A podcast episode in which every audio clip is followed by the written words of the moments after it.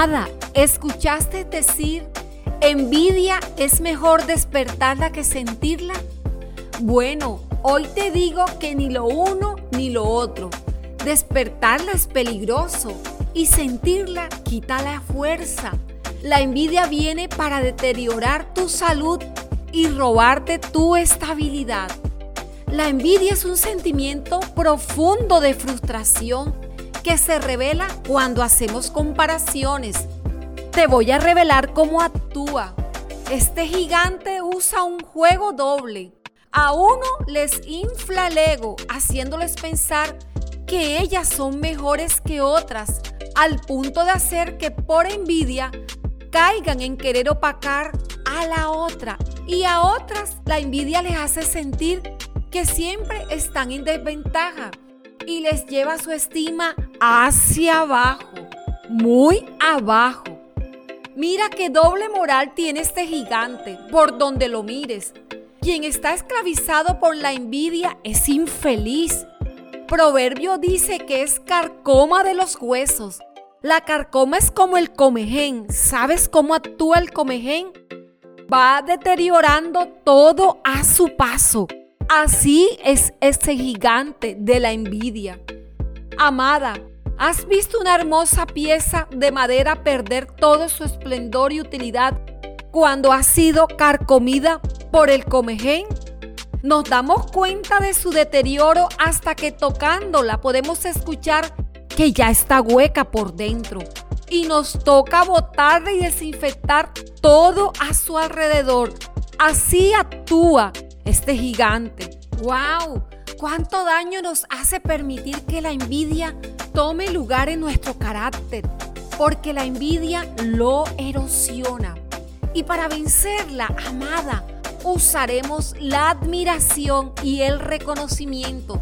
Sí, así como lo oyes, la admiración es el respeto que se tiene por la virtud propia y de otro.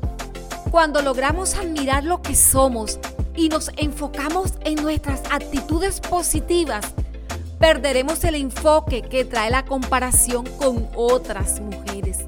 La admiración hace que perdamos de vista ese sentimiento negativo y nos ayuda a todas a aprender de otras aquello en la que nosotras somos débiles.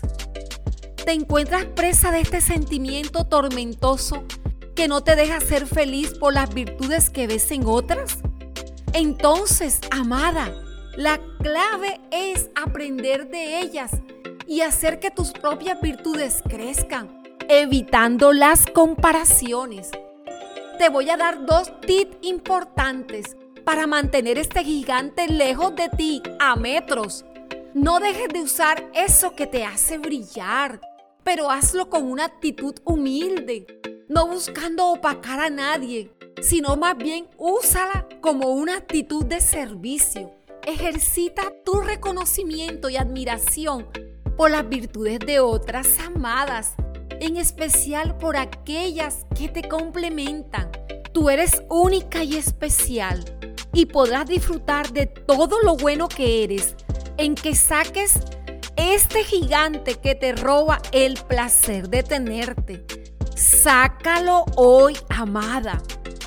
Cuando nosotras reconocemos y admiramos lo que somos en la medida correcta, nos apropiamos de nuestra dignidad y eso hace que aun cuando veamos brillar a otras, estemos seguras de tener nuestro propio brillo.